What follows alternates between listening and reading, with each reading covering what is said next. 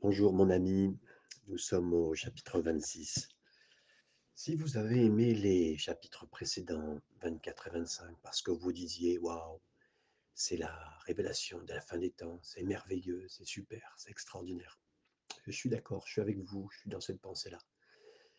Mais j'aimerais vous dire que les chapitres suivants sont tellement différemment aussi bénis et touchants pour nous. On arrive à la mort de Jésus et vous allez voir tellement de choses à nous dire. Alors, oui, euh, félicitations mon ami de continuer de prendre ce temps avec le Seigneur parce que le Seigneur renouvelle tellement toujours nos pensées et ne nous abandonne pas et avec nous.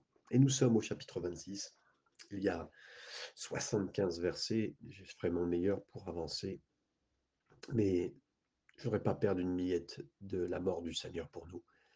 Donc, euh, je partage avec vous ce matin. Donc, avançons, bien sûr, avec le Seigneur dans tous ces moments. Nous sommes donc chapitre 26 et le verset premier. Lorsque Jésus eut achevé tous ses discours, quels sont ces discours? Le discours du monde des Oliviers, sur euh, sur les signes de la fin des temps.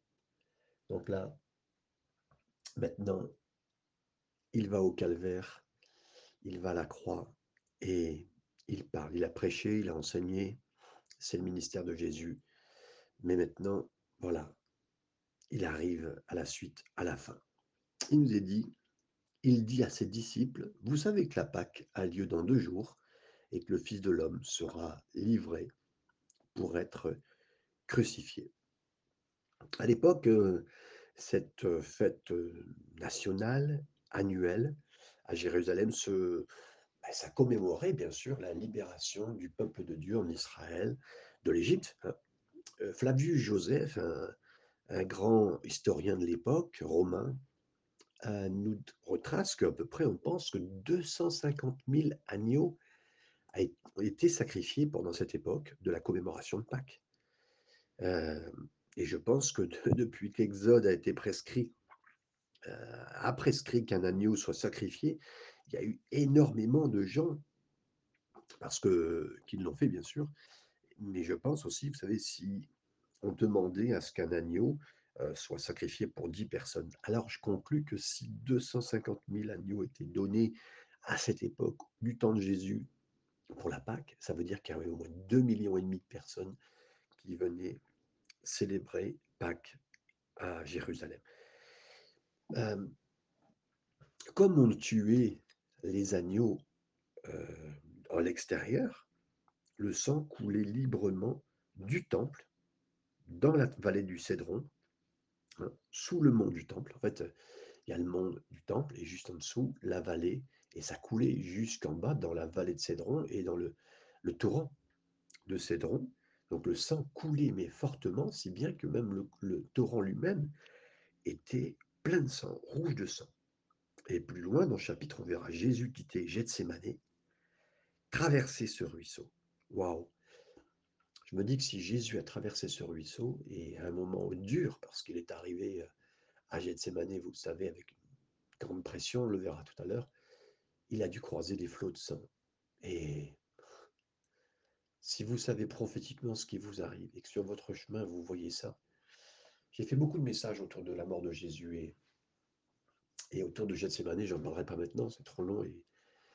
Mais Jésus a, vécu sur cette terre en tant qu'humain, dans un corps humain, sachant qu'il allait mourir. Mes amis, je le répète souvent, mais quand les gens sont dans le couloir de la mort, c'est-à-dire le couloir américain aux États-Unis, puisque là-bas c'est encore l'un des seuls pays euh, très euh, développés où on a encore la peine de mort. Je ne rentrerai pas dans les détails si je suis pour ou contre, mais quand on est dans la peine de mort, qu'on sait qu'on va mourir dans les âmes dans six mois, plus, mais c'est horrible de savoir qu'on va mourir, c'est horrible de rester dans le couloir de la mort et savoir qu'on va mourir. Mes amis, Jésus a vécu 33 ans et demi dans le couloir de la mort, sachant qu'il allait mourir pour nous. Quelle pression dans sa tête, dans son cœur, et quel amour pour moi, pour nous, quel amour du Père pour son plan, quel amour pour nous racheter, nous, nous accorder la rédemption. Et je vous dis tout ça parce qu'effectivement, oui, le sang, il l'a vu, et euh, il a vu le sang couler avant, et là, à Pâques qui devait le revoir, mais concrètement, euh, très fortement. Versets 3 à 5. Les principaux sacrificateurs et les anciens du peuple se réunirent dans la cour du souverain, pardon, du souverain sacrificateur appelé Caïphe, et ils délibérèrent sur les moyens d'arrêter Jésus par ruse et de le faire mourir. Mais ils dirent que ce ne soit pas pendant la fête, afin qu'il n'y ait pas de tumulte parmi le peuple. C'est important ce qui est dit ici parce que Jésus sera arrêté et jugé euh, avant la fête. Et on le verra que Jésus aura des façons de faire, parce que lui sait par avance le calendrier précis de sa mort, comment ça va se passer. Et là, on voit effectivement que euh, c'est le euh, souverain sacrificateur, appelé Caïphe, qui gère cette chose-là parce qu'il n'en supporte plus Jésus. Et on, va comprendre pourquoi, parce que vous savez ce que Jésus a fait. Alors, d'abord, reposition-nous. À l'origine, la position de grand sacrificateur était transmise de père en fils, telle que la Bible le demandait, de la lignée lévitique, ce qui était normal. Mais lorsque les Romains sont arrivés dans la région, ils ont pris le contrôle de toute la région et du système tel que c'était fait, même religieux. Ils ont commencé à nommer le grand prêtre et il est devenu même une marionnette politique dans les mains des Romains. Et puis, euh, même le, les éléments croyants étaient pris en main. Voilà. Caïphe était, donc le caïphe était Anas qui choisissait de. Il, il, a choisi de se retirer de la fonction de grand prêtre, de grand sacrificateur, et il a permis à Caïphe de servir à sa place. D'accord? C'était parce que Anne avait quatre autres fils qui gagnaient de l'argent aussi grâce aux concessions du temple et ne voulait pas mettre en péril les entreprises florissantes de ses, propres enfants. Vous repensez avec moi? Qu'est-ce que Jésus a fait des tables dans le temple? Qu'est-ce qu'il a fait? Il a pris ces tables de concession, il les a renversées, Matthieu 21, chapitre 21, verset 12. Par conséquent, Caïphe et Anne étaient, mais alors, sacrément remontés à détruire Jésus. Euh, non seulement il était jaloux de sa renommée répandue, mais aussi ils étaient, la popularité qui était montante de Jésus, ils voulaient la stopper au plus vite. Et en plus, ils étaient en colère parce qu'ils avaient perdu de l'argent et puis que Jésus était vraiment là, euh, ça les réduisait au niveau du profit. Beaucoup de choses à dire, mes amis, rien que pour ça. D'abord, premièrement, c'est que, hum, voilà, premièrement, on peut voir qu'un tas de choses se fait autour de nous que ça soit même dans nos églises, des choses graves qui peuvent se faire, des choses qui peuvent se placer, des intérêts politiques, religieux, de mouvements ou ce qu'on veut, parce que les mouvements sont les mouvements, mes amis. Euh, les églises sont les églises, et des choses peuvent se passer, mais le Seigneur reste souverain et son plan se fera. Ça ne veut pas dire, à l'époque, il y a bien certains qui ont essayé de se remettre tout par terre, qui ont essayé de mettre.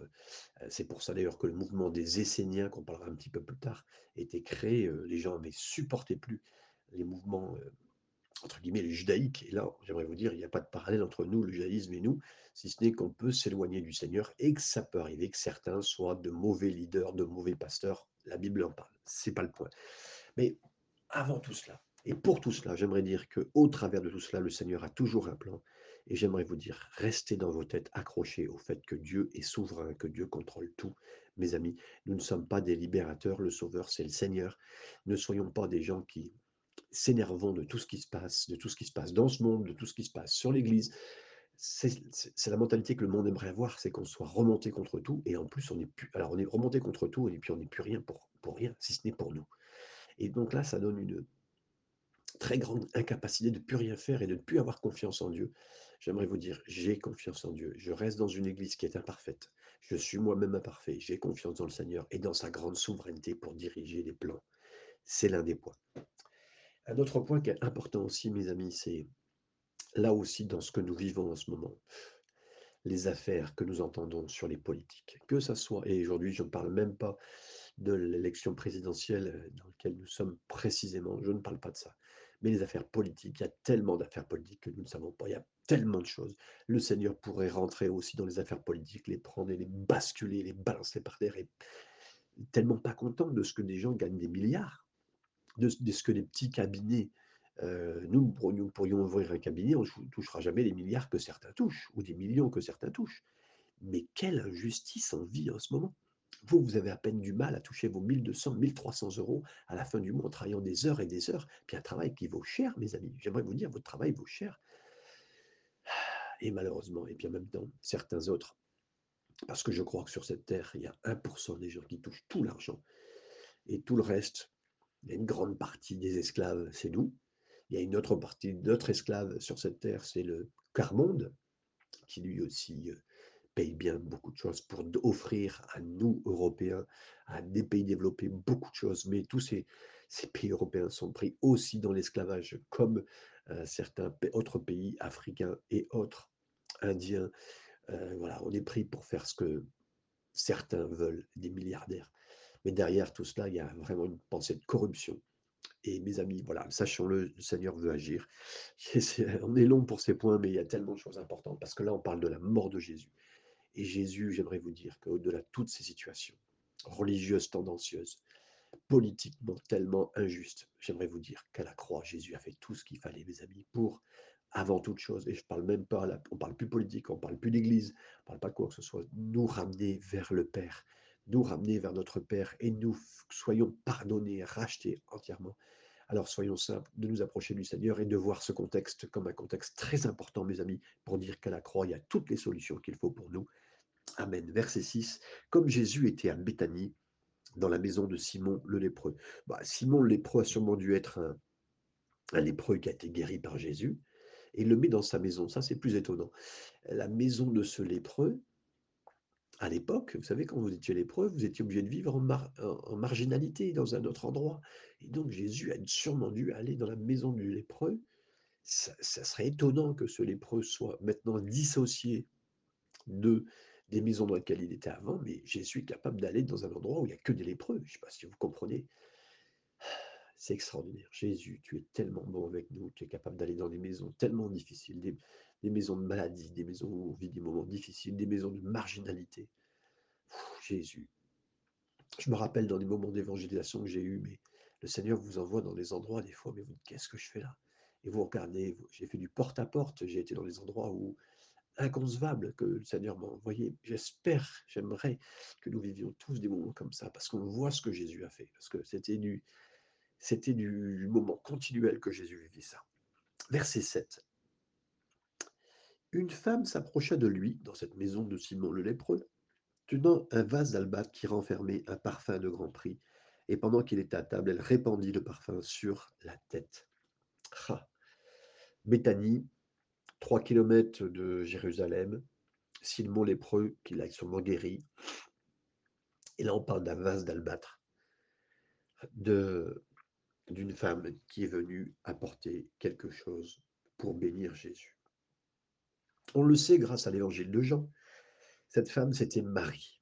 Marie qui, la sœur de Marthe, c'était une adoratrice. Une adoratrice. Elle aimait adorer. Elle est mentionnée trois fois dans l'Écriture. Et chaque fois, c'est toujours au pied de Jésus.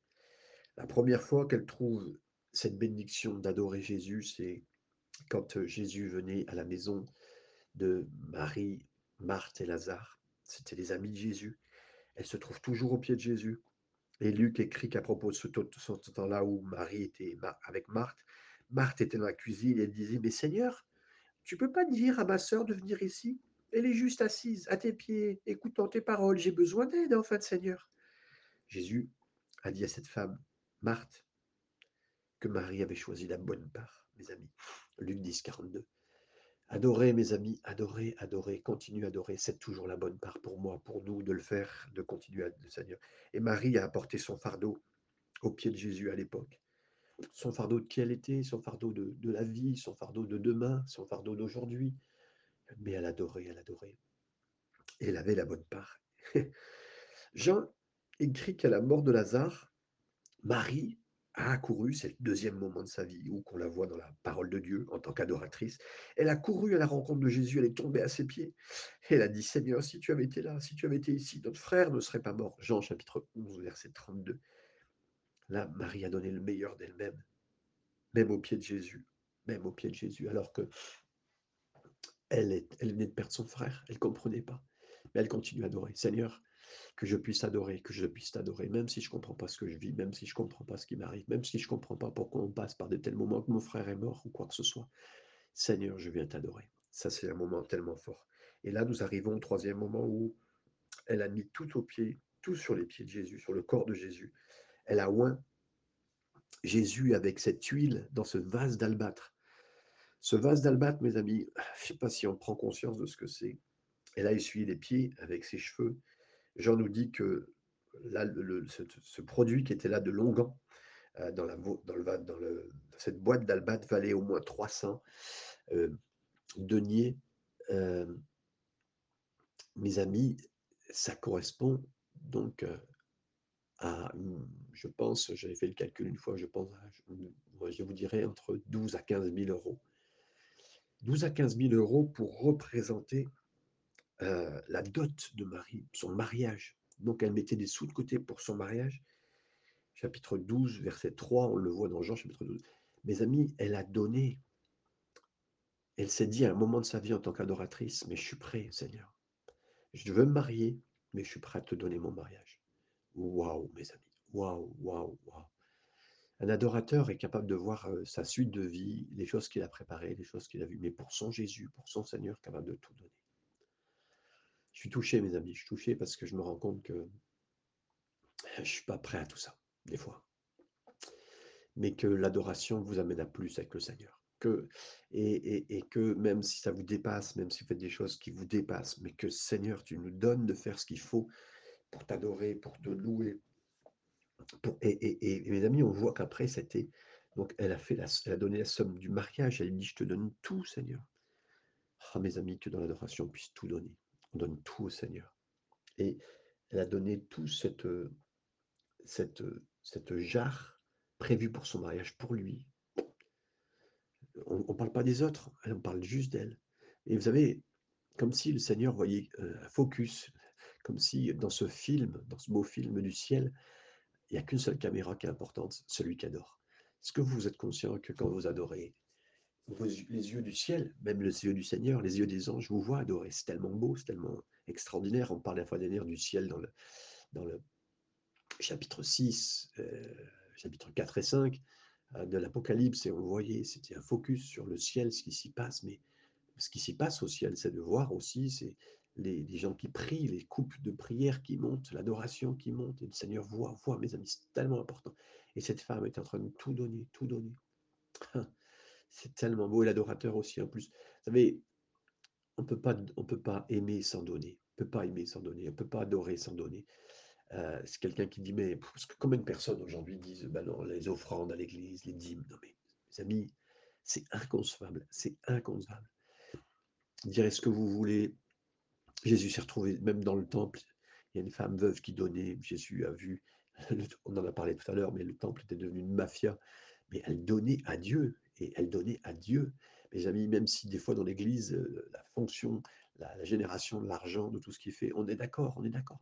Mais laissons, donnons à Dieu ce qui est à Dieu. Si un homme vole Dieu, vous inquiétez pas, Dieu s'en occupera. Mais c'est à Dieu qu'on donne avant toute chose, mes amis. On est sérieux, on est sage, on sait à qui on donne, on le fait bien et on le donne au Seigneur. Versets 8 et 9, continuons. Les disciples, voyant cela, s'indignèrent et dirent, mais à quoi bon cette perte? On aurait pu vendre ce parfum très cher et en donner le prix aux pauvres. D'accord, c'est bien. C'est très très incroyable de lire ça et de façon de voir aussi. Et vraiment, c'est pour ça que je vous dis que ce chapitre 26 aussi est extraordinaire. L'évangile de Jean nous dit exactement quel disciple était le plus indigné. Tous les disciples étaient indignés parce qu'ils étaient proches du Seigneur et ils savaient aussi que les pauvres étaient importants. Et oui, mes amis, les pauvres sont importants. Mais l'adoration pour Jésus, un cran au-dessus. Si vous devez faire attention dans une église, ce qui est le plus important L'adoration, l'adoration de Jésus. Et je ne parle pas du groupe d'adoration, euh, c'est pas le point, c'est pas, c'est pas là-dessus sur lequel on a le focus, c'est notre adoration, notre prière, l'ensemble. Voilà, ça c'est le point. Mais Judas qui a dit c'est un gâchis, c'est une perte, vous auriez pu faire quelque chose de beaucoup plus pratique avec cette, euh, ce parfum. Ok, ouais, ok, c'est du gâchis, dit Judas. Pourtant, quelques heures après, Jésus appellera Judas le fils de la perte fils de la perdition, ou littéralement le fils de la désolation. Jean chapitre 17, 12. Les gens qui n'aiment pas Dieu ou qui ne comprennent pas ses voies voient toujours l'adoration comme un gaspillage, comme une perte. Des gens qui vous diront non, non, moi j'adore pas. Je, voilà, en tout cas, qui, qui seront sans aucune euh, extériorisation et ou même intériorisation, les deux, hein, de, du Seigneur n'adoreront pas. Mais, mes amis, je veux comprendre que à propos de l'adoration, elle a brisé une boîte, elle a brisé euh, ce vase, elle a versé tout le parfum sur Jésus. Marie nous montre que l'adoration passe souvent par une rupture, par une brisure, par une cassure, par un brisement. Vous comprenez ça? L'adoration ne vient pas seulement d'un brisement, mais un véritable adorateur, son adoration, elle est coûteuse. Ça nous coûte devant Dieu, dans l'Église, de se lever, d'adorer, de lever les mains, d'être brisé par terre des fois, d'adorer Dieu. Et ça, c'est qu'importe l'Église où vous êtes, les gens qui vous regardent. Mais mes amis, on s'en fiche. De toute façon, le religieux ne sera pas content avec vous.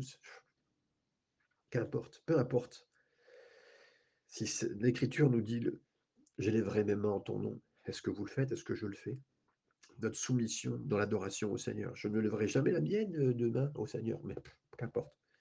Il y aura toujours ceux dans un coin, comme Judas, qui diront Bon, je veux pas être saint, voilà, je, vais faire quelque chose de plus pratique, on va donner au Seigneur plutôt que d'être saint ou d'adorer. Euh, ouais, ça passe par le brisement, ok. Mais c'est voilà, c'est coûteux. Euh, l'adoration, c'est pas toujours bénéfique. Après que Marie ait essayé de, de faire ce qu'il fallait, elle l'a bien fait. Elle a essuyé les pieds de Jésus avec ses cheveux. Ses cheveux ont pris la même odeur que les pieds de Jésus, que le corps de Jésus.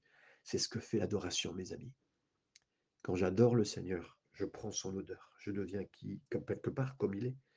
Le parfum du Seigneur. Et, Jean poursuit, nous dit que après que Marie ait brisé la boîte, le vase la maison entière a été remplie, mes amis, remplie de l'adoration du Seigneur et de l'odeur de l'adoration du Seigneur. Dans Jean chapitre 12, verset 3. Quand j'ai ma maison qui sent pas bon, d'une odeur, d'un problème, d'une colère, de ceci, de cela, j'aimerais vous dire, mettez la musique.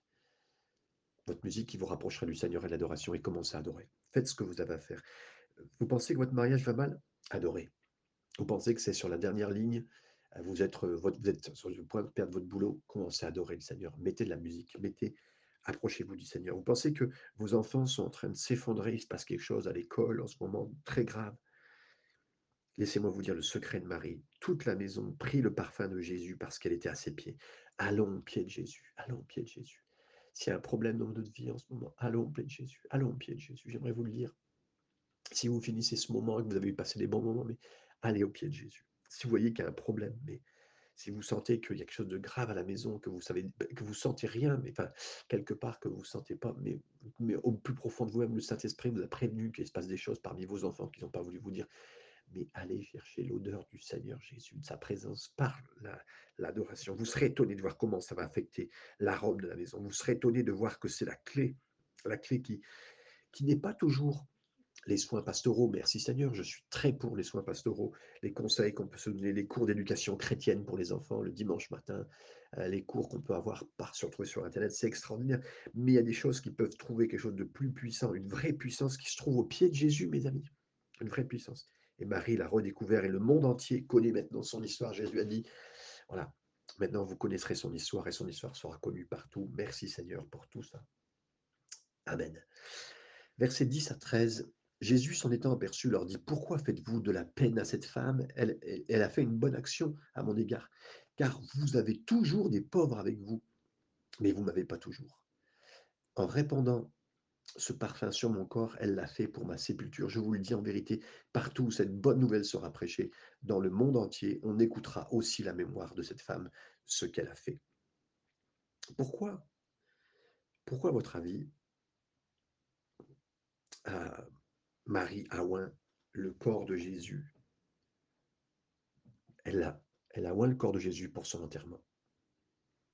Parce que Jésus avait répété plusieurs fois qu'il allait mourir, qu'il allait venir à Jérusalem pour ça, et qu'il allait ressusciter. Et là, il est venu à Jérusalem pour mourir. Je suggère que Marie était la seule à vraiment comprendre ce qui était en train de se passer. Voyez, au temps de Jésus, les corps étaient oints après l'enterrement, on les nettoyait. Les rituels se faisaient toujours, c'est ce qui se fait encore aujourd'hui pour certaines choses, afin de réduire la puanteur et la putréfaction. Mais Marie a oint le corps avant sa mort. Pourquoi? Parce que tout comme David l'avait prophétisé, je crois qu'elle savait que c'était parce que Jésus ne verrait pas la corruption, comme le dit le psaume 49, verset 9. Littéralement la putréfaction. C'est-à-dire que son corps ne pourrirait pas. Donc elle a anticipé. Elle a lavé le corps de Jésus avec euh, ce produit avant, parce qu'elle savait ça.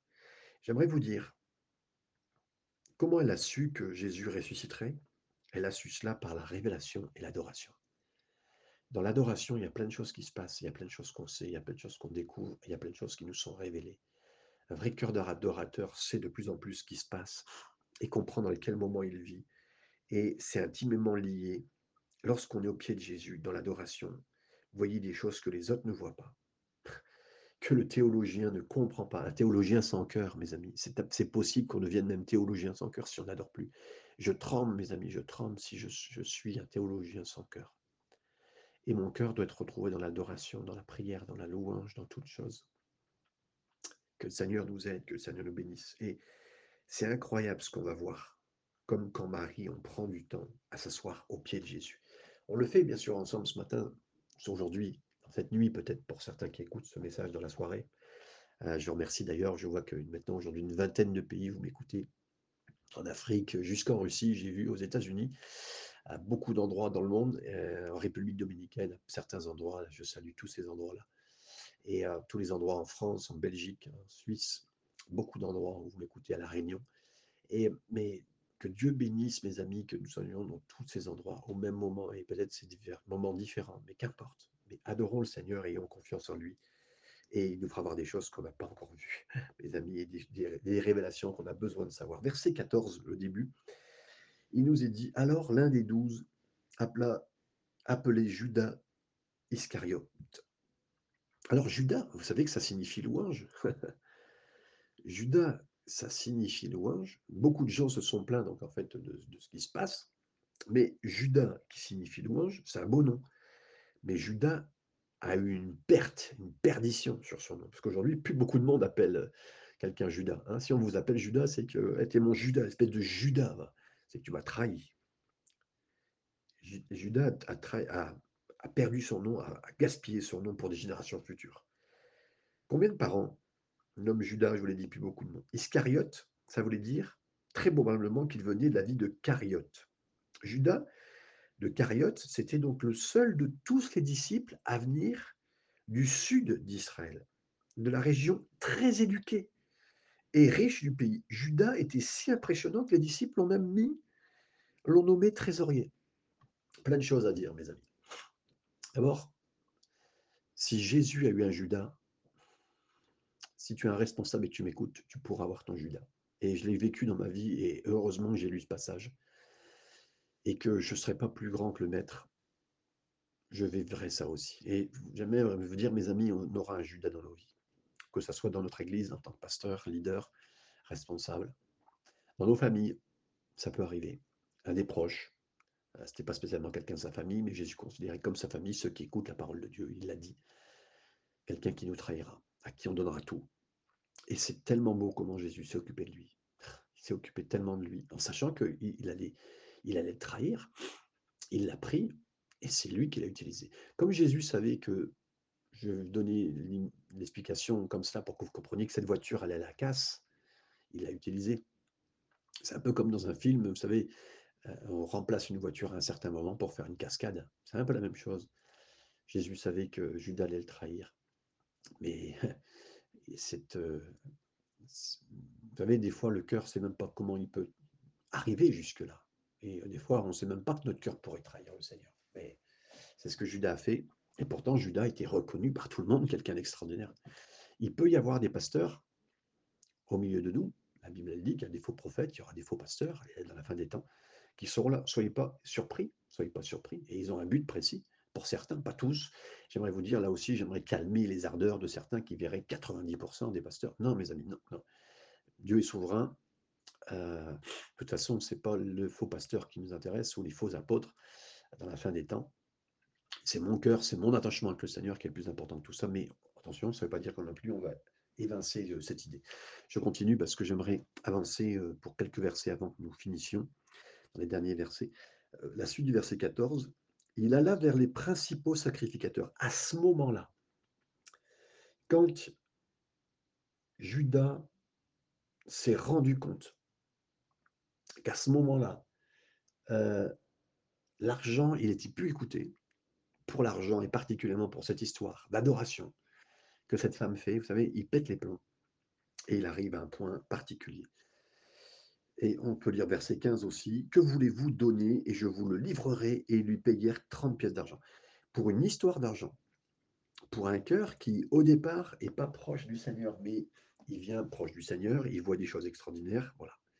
Je crois que la déception de Judas envers Jésus, cette déception qu'il a eue en plus de cet argent, le, point d'honneur, la goutte d'eau qui a fait déborder le vase, Judas, il avait une mentalité de trahison. Lorsque Judas a suivi Jésus pour la première fois, il était enthousiasmé. Jésus va apporter un royaume. Jésus va, va nous apporter quelque chose de spécifique et on va vivre des grands moments avec lui. Et puis, ça va être bon. Il va monter son royaume. il va monter son royaume. Mais donc, je vais être dans son royaume. Je vais faire quelque chose. Oui, d'accord, s'il est dans le royaume, et je pourrais peut-être être quelqu'un, être quelqu'un dans son royaume. Et papa, papa, papa. Et Jésus est arrivé, Jésus a commencé à quitter les régions où à chaque fois on essayait de le faire roi. Ah, Judas s'est dit non, non, mais c'est pas ça qu'il faut. Jésus, t'aurais dû rester là, on t'aurait fait roi, et puis on aurait pu faire ton royaume comme tu as prévu. Non, non, non, non, non, non. Judas a senti son cœur se serrer, et je vois une tendance à vouloir vendre Jésus. Il était déçu par Jésus. Vous savez, j'aimerais vous dire, en prière ce matin quand je faisais ce message, j'ai vu que il y a des moments dans ma vie où j'ai dit, ah mais Seigneur, ah tu m'avais promis de bénir mon église et puis elle n'est pas bénie. Il y a une déception qui peut s'installer. Ah Jésus, tu avais promis de bénir l'entreprise où je suis et puis il y a pas, ça s'est pas fait comme j'aurais pensé. Une déception peut venir. Jésus, j'avais pensé que mon mariage serait béni et puis regarde ce qui se passe. Bam. La mentalité de Judas pourrait venir dans mon cœur. C'est terrible, mes amis, terrible ce que je suis en train de dire, mais c'est vrai. Et je pourrais m'éloigner du Seigneur si je resterais sur cette mentalité de voir telle que moi je vois, qu'il peut y arriver des pertes, comme il a dit, ah c'est une perte, on a perdu ça. Mais cette perte que je pourrais avoir peut-être calculée du Seigneur pour ma vie, et c'est à lui qui tient entre ses mains. Il y a des choses que je pourrais perdre dans ma vie, mais si je me base en pensant que le Seigneur ne veut pas mon bien, mais que c'est moi qui dois décider de mon bien, comme Judas voudrait décider de son bien, en fait, c'est plus être du tout soumis au Seigneur et de vouloir décider à la place de Dieu, de dire voilà, voici les plans, c'est mon plan, mais de se mettre à la place de Dieu, mes amis. Mais je reviens sur le point le plus important. Comme si on se sentait trahir par Dieu dans un problème, dans une situation qui a éclaté. Je suis pas loin de tomber à devenir comme un Judas je le dis très sérieusement pour moi comme pour vous. Mes amis, j'aimerais vous dire, remettez en cet instant, alors que nous finissons ces moments au verset 15, remettez en cet instant tous les moments difficiles que vous avez passés dans ces dernières années en pensant que le Seigneur n'a pas fait tel point, tel point comme vous auriez pensé qu'il fasse, afin que le diable n'utilise nullement vos cœurs brisés, vos cœurs brisés, pour aller être dans un sens qui soit contraire à l'œuvre de la croix dans vos vies. C'est puissant et fort ce que je suis en train de vous dire, mais c'est la solution pour nous, afin que je ne sois jamais un disciple qui s'éloigne du Seigneur, que je sois un disciple proche du Seigneur. Euh, beaucoup de disciples ont, été brisés un peu aussi comme, comme Judas, mais pas de la même façon. Je ne veux pas que ce soit mes plans qui marchent. Je n'ai pas une idée en tête quand je viens vers Jésus. Et je préfère que Jésus casse tous mes plans de ma tête, tous mes envies de réussite, tous mes envies d'être dans les premières places. Tant pis, tant pis, tant pis, tant pis. Je préfère rester un disciple de Jésus, même brisé, soyons ayant vécu des pertes, c'est pas grave. Comprenons bien ce que Jésus est en train de nous dire, mes amis. Et que le Seigneur vous aide puissamment à vous relever des pertes que vous pensez avoir fait, ou vécues, ou euh, avoir subi, qu'importe.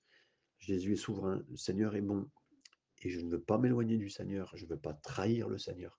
Que son nom soit béni, que le Seigneur vous garde dans ses pensées à la croix. Amen.